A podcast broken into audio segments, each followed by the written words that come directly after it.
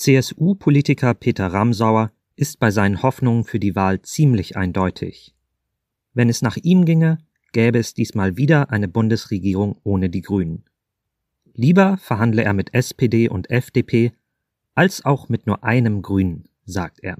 Da stimme es einfach zwischenmenschlich nicht. Im Gespräch mit Tagesspiegel-Redakteur Georg Ismar erzählt Ramsauer, wie er sich die Zeit nach der Wahl vorstellt. Außerdem verrät er, wie lange er maximal noch in der Politik bleiben will und warum er überhaupt nichts von den schärferen Abgeordnetenregeln hält, die nach dem Korruptionsskandal in der Union um Maskendeals beschlossen wurden.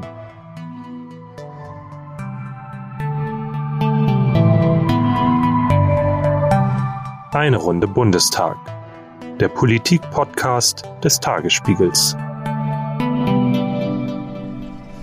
Schönen guten Tag, Herr Ramsauer. Grüße Sie. Grüß Gott. Sie sind Hallo. einer der fast dienstältesten Abgeordneten oder gehören zumindest zu einer der zur erfahrensten Riege hier im, im Deutschen Bundestag. Und wir starten hier unsere Runde um den Bundestag, eine Runde Bundestag direkt am Balkon der Parlamentarischen Gesellschaft. Da haben Sie einige Erinnerungen dran, auch einige Nächte verbracht. Berichten Sie doch mal ein bisschen, was Ihnen da besonders im Kopf geblieben ist. Da könnte ich jetzt stundenlang berichten.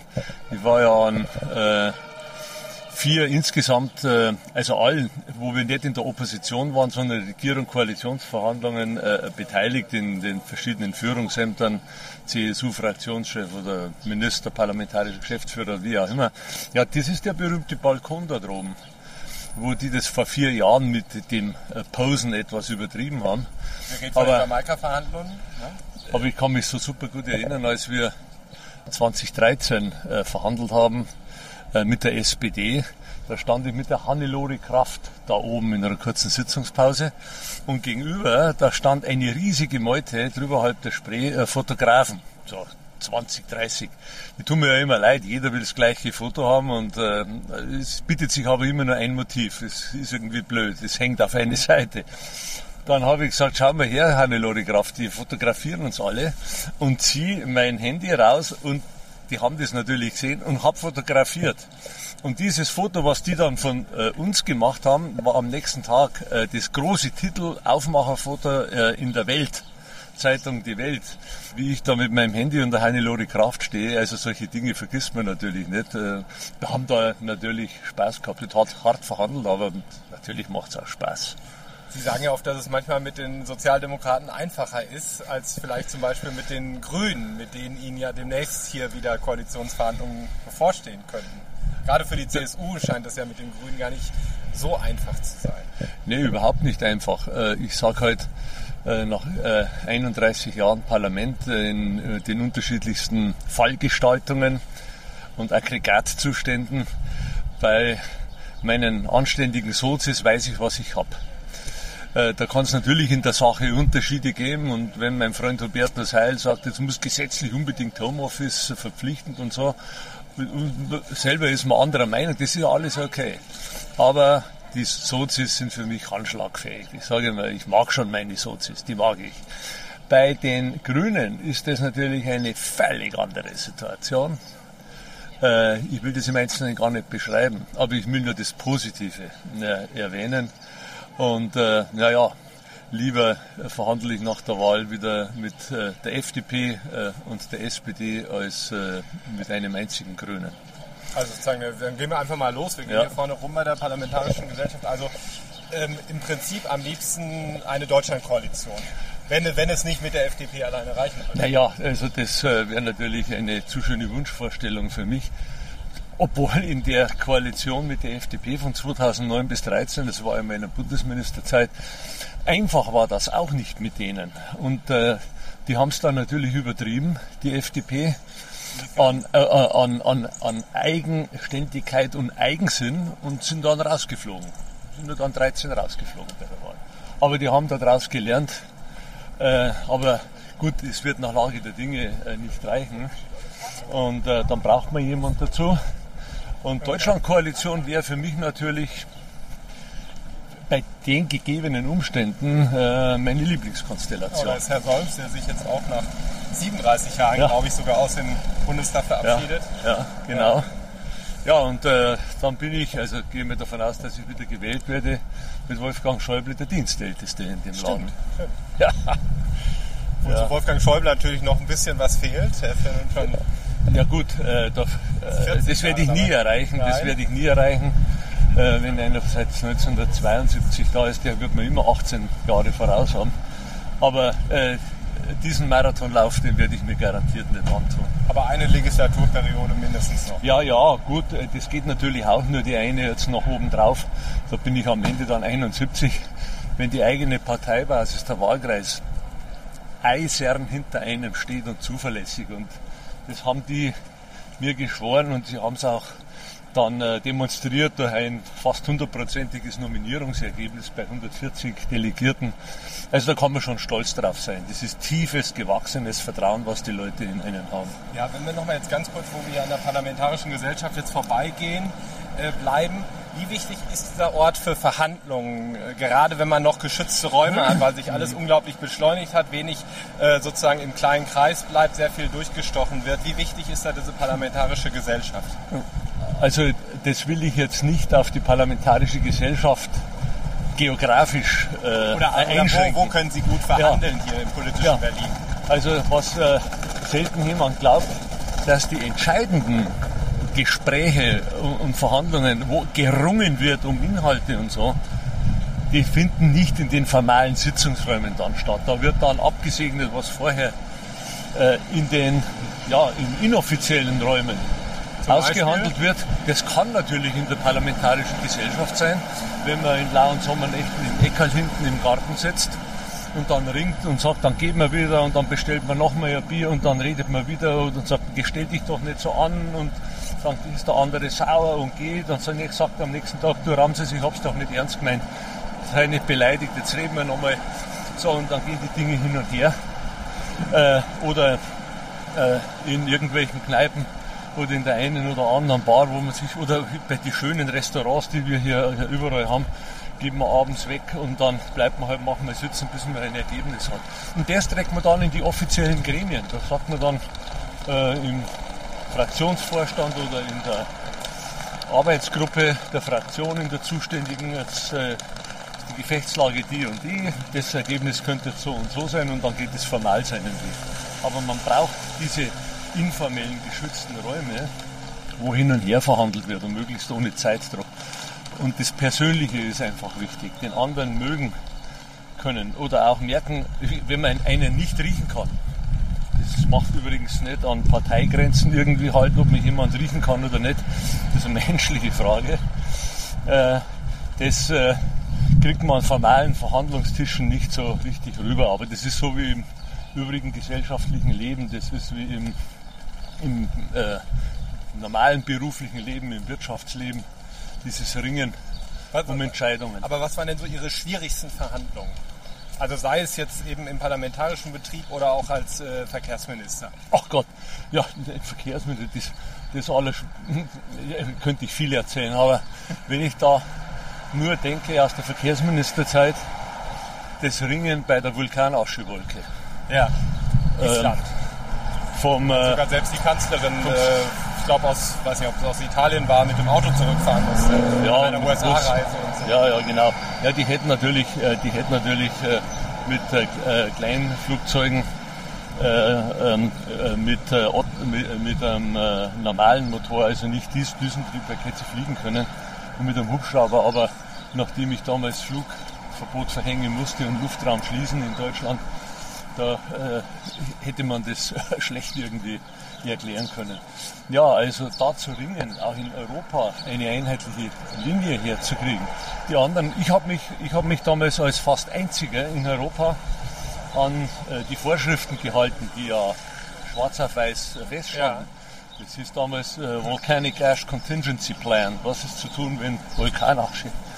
Äh, Konnte ja keiner mit rechnen. Ich meine, das war ja nee, das ist ja noch nie in der Form passiert. So, und die, ich habe mich daran gehalten und die anderen haben gerade gemacht, was sie wollen. Da rief ich an dem einen äh, äh Sonntag, am 18. April, rief ich am französischen, äh, 2010, ja. rief ich an Dominique Bussereau an. Äh, der französische Verkehrsministerkollege, ja.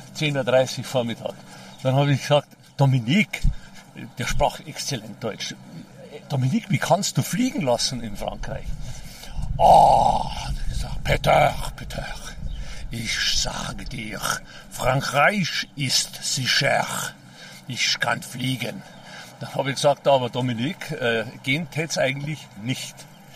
Und äh, ganz nett, die äh, Doris Bures, die äh, österreichische Verkehrsministerkollegin, ähm, und die hat äh, die österreichischen Verkehrsflughäfen einfach aufgemacht. Dann rief mich der Kerklo an, der Chef vom Münchner Flughafen, und sagt, Herr Ramsauer, äh, machen Sie uns bitte auch auf. Innsbruck fliegt, Linz fliegt, Salzburg fliegt, ja. bei uns direkt in die Nähe und wir dürfen nicht. Rufe ich die Doris an und sage, Mensch Doris, Wahnsinn, das, die Fliegerei, das geht nicht, das ist gegen alle europäischen Regeln. Dann sagt sie, na Peter Herst, ich bin in Madrid und ich will heim ich, ich habe nicht mehr gewusst, soll ich lachen oder sonst irgendwas machen. Ja, habe ich gesagt, das geht einfach nicht. Das ist gegen alle Regeln. Dann sagt sie, na was, ich habe jetzt, ich habe jetzt den österreichischen Luftraum zur Danger Zone erklärt. Da weiß jeder Pilot, wann er durchfliegt, hat er eine Danger Zone. Aber die sind ja in fünf Minuten durch. Also das sind so Erlebnisse da, die vergisst man nie. Ist es dann aufgelöst worden? Ja, ich habe mich weiter an die Regeln gehalten. Alle haben hinterher gesagt, alles richtig gemacht konnte, es ist auch nichts passiert. Und die Vulkanaschewolke war dann am äh, Mittwoch, 21. April um 6.30 Uhr weg und um 11 Uhr konnten wir den Luftraum wieder öffnen und um 13 Uhr musste ich eine Regierungserklärung da drin abgeben zur Lage. Das war vom, Timing her, vom Timing her nicht schlecht. Wenn wir mal ganz kurz beim, beim Thema Fliegen bleiben, ein anderes großes Thema. Wir gehen jetzt hier genau. Nochmal, hier sind wir direkt quasi vorm Reichstagsgebäude. Es gibt auch jetzt wieder Leute, die es besuchen können wenn wir beim Thema Fliegen bleiben, ein anderes großes Thema war der berühmte BER. Ja. Erzählen Sie doch mal. Sie waren ja eigentlich schon eingeladen als Redner ja, und so weiter Gott. Eröffnung. Ich, ich, war ja, ich war ja äh, also formal gesehen einer, amtlich einer der drei Eigentümer. Das Land Berlin, Land Brandenburg und der Bund. Und äh, uns wurde ja und mir auch äh, und ähm, Wobereit und äh, den Brandenburgern immer gesagt, ja, das läuft alles perfekt. Und äh, der Eröffnungstermin ist festgelegt worden für den 3. Juni 2012. Und Ende April waren dann schon 40.000 Einladungen für die Eröffnung am, 4., am 3. Juni verschickt. Und dann bin ich rausgefahren, habe zu meinen Leuten gesagt, ich will mir das jetzt nochmal anschauen, wie weit die sind. Und ich laufe da rum in der Haupthalle. Die Ladenbesitzer da, die haben alle ihre Pullover eingeräumt und die ganze Ware alles reingeräumt. Ja, dachte mir, das ist ja perfekt. Also, äh, das ist der, der Beweis, wenn die jetzt einräumen, dass das alles klappt. Eine Woche später ruft Schwarz an, wir können es nicht einhalten, wir müssen verschieben. Ich glaube, das war dann der 7. Der Mai. Das war ja, der Flughafenchef, der damalige. 7. Äh, Mai. Und dann habe ich natürlich sofort die notwendigen Instanzen geschaffen, die das Ganze untersuchen. Äh, und ich hätte damals Wetten gemacht, dass wir im Herbst eröffnen können. Bloß war zum damaligen Zeitpunkt, waren die gravierenden Mängel nicht abschätzbar. Also das waren einmal die äh, Sprinkleranlagen und zum anderen äh, die Rauchgasabsaugung, also was mit alles, was mit Brennen zu tun hat. Und es hat dann so umfangreiche Umplanungen und Umbauten erforderlich gemacht, dass eben diese jahrelange Verschiebung kam. Und dann kam irgendwann Hartmut Meydorn, der gesagt hat, ja Mensch, äh, er, er macht das alles ganz schnell, oder bringt es schnell ans Laufen. Den haben sie auch mal zu sich Ja, wir haben ihn, wir haben ihn geholt. Das war mein, ich habe mir dann eine Liste gemacht von Leuten, die es können, die das in Deutschland können. Und ich kannte Medorn natürlich vorher schon als Bahnchef und so und halte von Medorn einfach super viel, richtig viel. Ich bin ein toller Kerl. Aber er ist, wie er ist. Sonst wäre er nicht der Medorn, äh, auch ganz klar. Ich bin auch, wie ich bin, sonst wäre er nicht der Ramsauer, der Ramses. Also, da haben die richtigen zusammengefunden. Dann habe ich Auftrag gegeben, äh, er war damals in so einem Art Ruhestand, treibt mir den Medorn auf, egal wo sich der in der Welt rumtreibt. War an einem Montag früh, früh. Mittag habe ich ihn schon an der Strippe gehabt. Dann sage ich, was sind Sie denn, Herr Medorn? Ja, ich bin in Südfrankreich. Mach, hat gesagt, ins Auto, ins Flugzeug, sofort her, Sie bauen den Flughafen fertig. Und dann haben wir einen gehabt, einen Medorn, der hat aber auch wirklich, ich meine, der hat sich auch hart getan, aber der hat hervorragend gearbeitet dann. Ja gut, aber dann hat auch sehr lange gedauert halt. Ne? Also ja, aber der, der, konnte natürlich auch nur mit dem, mit dem, mit, die, mit, ihm, ne? also mit dem schlechten, ja, an jeden, mein Gott, nochmal, diese verfahrene Situation. Äh, da gibt es keine Rezeptbücher, da muss man managen, da muss man durchgreifen, da muss man mit großer Autorität auftreten. Das hat ja mir dann alles gehabt und er hat wirklich gute Arbeit dann und dann kam der Lütke Daldrup und hat das Werk vollendet. Respekt. Ja gut, aber bei, bei Medon ist natürlich auch sehr stark da angehängt. Ne? Also er ist letzten Endes auch gescheitert. Das würde ich so nicht sagen. Er hat einen guten, äh, ein gutes Stück Weg hat er da ähm, hinter sich gebracht. Und man muss sich das dann in dem Alter, wo er dann war, ich glaube 68 oder was, muss man sich nicht einen täglichen operativen Höllenjob von 12 oder 14 Stunden antun. Aber ich war froh und bin ihm nach wie vor dankbar. So, dann gehen wir jetzt mal weiter. Jetzt haben wir hier direkt vom Reichstagsgebäude eine Demo. Wissen Sie, wie viele Demos so im Jahr hier in Berlin stattfinden? Sie kennen sich da mal mit Zahlen so gut aus. Ach, massenhaft, massenhaft. Äh, ich war ja früher als, als, Iran, als parlamentarischer Geschäftsführer auch immer in dieses Sicherheitswesen eingebunden. Wir haben äh, in Berlin im Jahr so immer durchschnittlich 2500 Demos. Also wenn man das auf den Tag umrechnet, hast du jeden Tag jede Menge Demos da irgendwo zwischen zwischen Kanzleramt und, äh, und Potsdamer Platz und Brandenburger Tor da irgendwo. Und das entwertet natürlich jede einzelne Demo. Ist ja klar. Wenn ich eine im Jahr habe, dann ist die viel wert. Wenn ich 2500 habe, ist der Wert der Einzelnen, der Teilwert, jetzt zum Beispiel aus der Bilanztheorie rausgesprochen als Kaufmann, der Teilwert, der sinkt, der geht gegen Null dann. Und darum äh, schert man sich als Politiker im Grunde genommen nichts mehr um Demonstrationen. Die, die, die, die, die wiegen nicht mehr. Naja, aber die, die ganz großen äh, kann man natürlich dann nicht ignorieren. Ne? Also wir hatten ja, na, natürlich. In der vergangenen Legislatur war natürlich Fridays for Future Bewegung oder so und die haben natürlich massiven Einfluss ja, ja, auch gehabt. Klar, aber die hat man natürlich nicht jeden Tag. Die, das kommt vielleicht alle zwei Monate, alle drei Monate mal vor. Oder wenn äh, 20.000 Landwirte mit ihren Traktoren anrollen und so. Das ja auch wochenlang hier waren. Ja. ja. Ja, aus gutem Also jede Gruppe, äh, die, die haben alle ihr gutes Recht und die, jeder hat sein eigenes Recht. Ich sage immer, nach 31 Jahren Berufspolitik, wenn ein Politiker meint, es gäbe immer nur eine Wahrheit, äh, dann spinnt er oder er hat Politik nicht kapiert oder sonst irgendwas.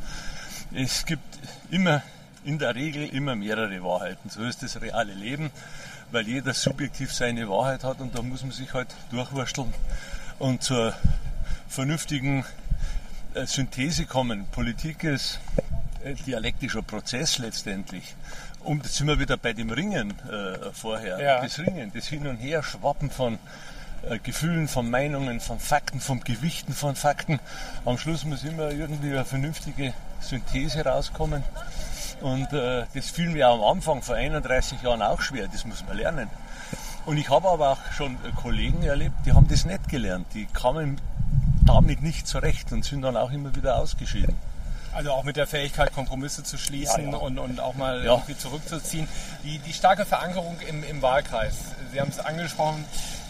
Wie machen Sie das zum Beispiel jetzt, um einen Herrn Laschet dort als Kanzlerkandidaten zu verkaufen, nachdem er sich gegen Söder äh, durchgesetzt hat und gerade auch äh, eben die CSU so massive Bedenken hatte, äh, ihn jetzt sozusagen im Wahlkampf zu unterstützen. Wie erklären Sie Ihren Leuten, dass man jetzt trotzdem für den Laschet Wahlkampf machen muss? Das habe ich jetzt schon mehrmals getan und ich glaube immer erfolgreich. Ich nenne das den Laschet erklären, den Leuten den Laschet erklären. Das geht. Äh, man kann da diese Voreingenommenheiten, wenn sie denn vorhanden sind, auch äh, aufbrechen. Und ich äh, bringe das immer bei den Leuten auf die Frage. Liebe Leute, überlegt euch mal folgende Frage. Wem würdet ihr eher dieses tolle Deutschland in die Finger lassen? Am Armin Laschet oder irgendeiner unerfahrenen Person, die wunderbar mit Blendwerk und Lametta-Politik daherkommt. Na gut, es gibt noch einen dritten Scholz, der äh, gerade mit seiner Mein Freund Olaf Scholz mit, ja gut, aber äh, Laschet oder Scholz mit dieser riesen Erfahrung oder jemand mit Lametta-Politik und gerade mal ein paar Jahre im Bunde, all diese Dinge. Klar. So, dann sagen die Leute, ja, mh, hast eigentlich recht. Und dann kann man die Erfahrung aufzählen. Und der, der Armin kam vier Jahre nach mir in Bonn.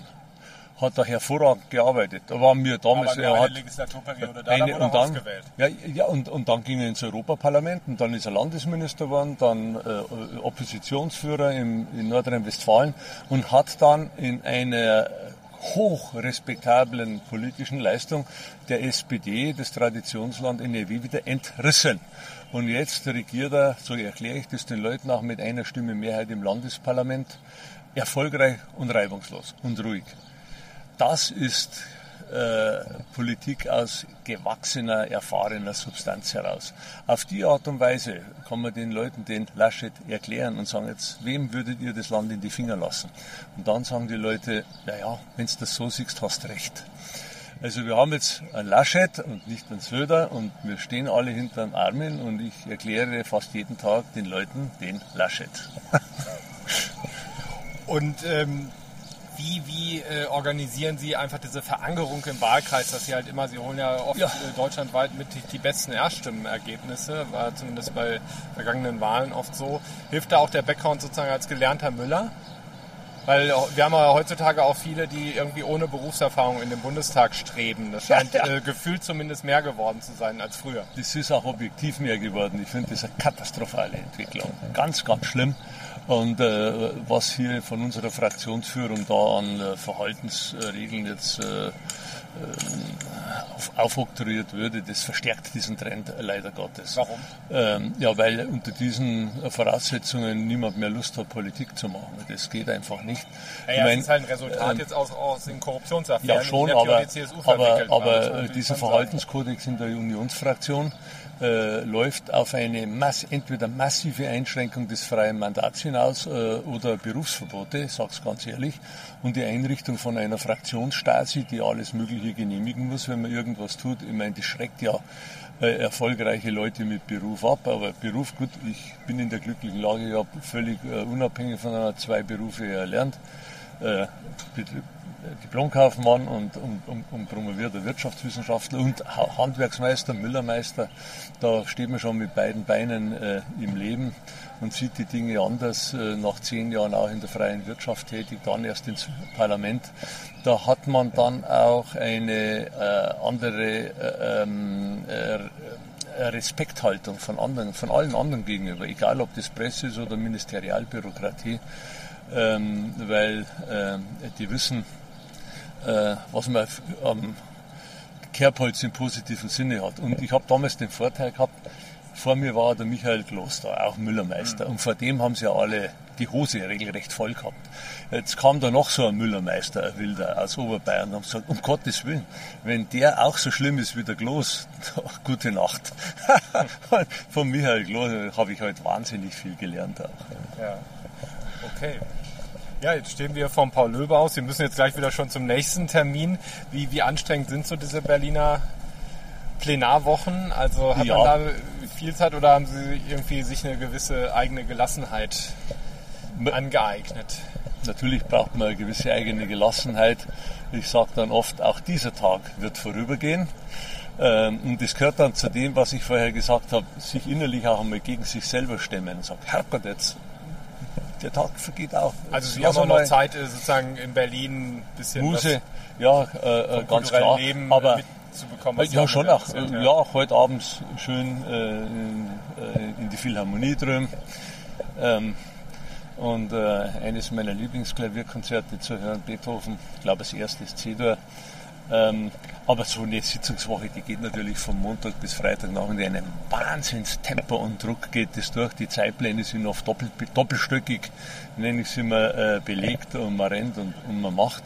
Aber das geht natürlich mit viel Routine. Nach 31 Jahren geben wir die Dinge natürlich mit anderen Routinen an als, äh, als Neuling.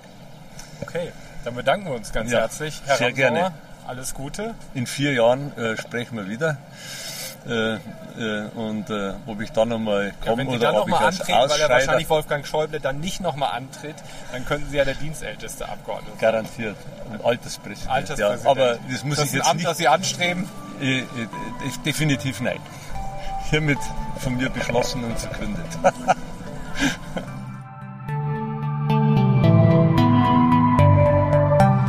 Eine Runde Bundestag. Der Politik-Podcast des Tagesspiegels.